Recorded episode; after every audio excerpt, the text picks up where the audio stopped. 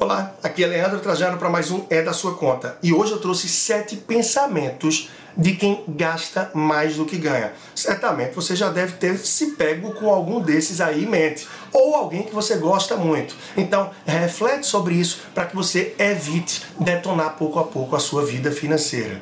O primeiro deles é: esse mês já está descontrolado mesmo, não tem muito o que fazer. O mês que vem eu me organizo.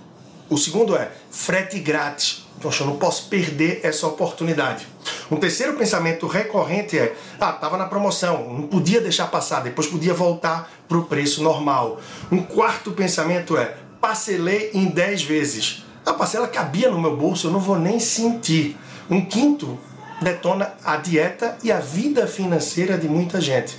É um tal do sentimento, da frase de ah, eu mereço então tem que ter cuidado, que esse merecimento pode detonar sim o seu orçamento, a sua realidade financeira. O sexto é, quando o décimo terceiro chegar, eu vou comprar isso. E o sétimo, muito recorrente também, de pessoas que dizem, ah, dinheiro foi feito para gastar. Eu não sei nem se eu vou estar vivo amanhã.